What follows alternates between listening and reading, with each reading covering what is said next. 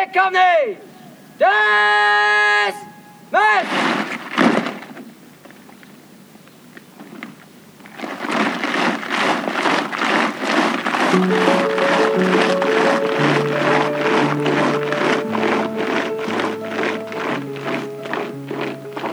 Algumas pessoas me perguntam como que se faz para encorajar, motivar, inspirar.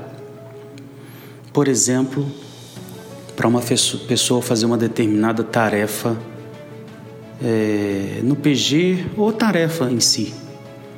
Uma coisa que eu tenho aprendido é o seguinte: as pessoas não querem fazer tarefa, eles querem uma causa eles querem uma missão, eles querem um propósito. Se eu peço para a pessoa fazer tarefa só por fazer tarefa, é chato. Agora, se eu dou um significado para aquela tarefa, aí a coisa muda. Quer um exemplo? É, vamos usar os exemplos de pequenos grupos de crianças. Imagine um líder chegando perto do seu pequeno grupo dizendo assim: Gente, não, as crianças estão fazendo muita bagunça. Meu Deus, a gente está precisando urgentemente abrir um PG de criança aqui para eles parar de fazer bagunça. Primeiro exemplo. Segundo, imagine o líder fazendo isso aqui.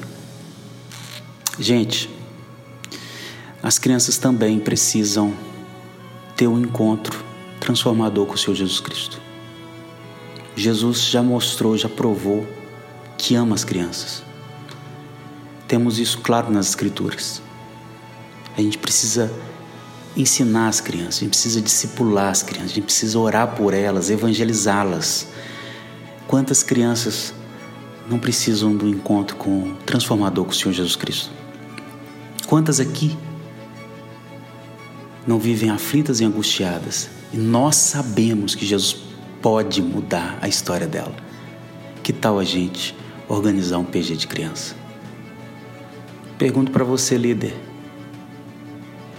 de que jeito você vai inspirar o grupo a ter PG de criança? Do primeiro exemplo ou do segundo? Então, não se esqueça: tarefa é chato. As pessoas querem uma causa, um propósito, uma missão.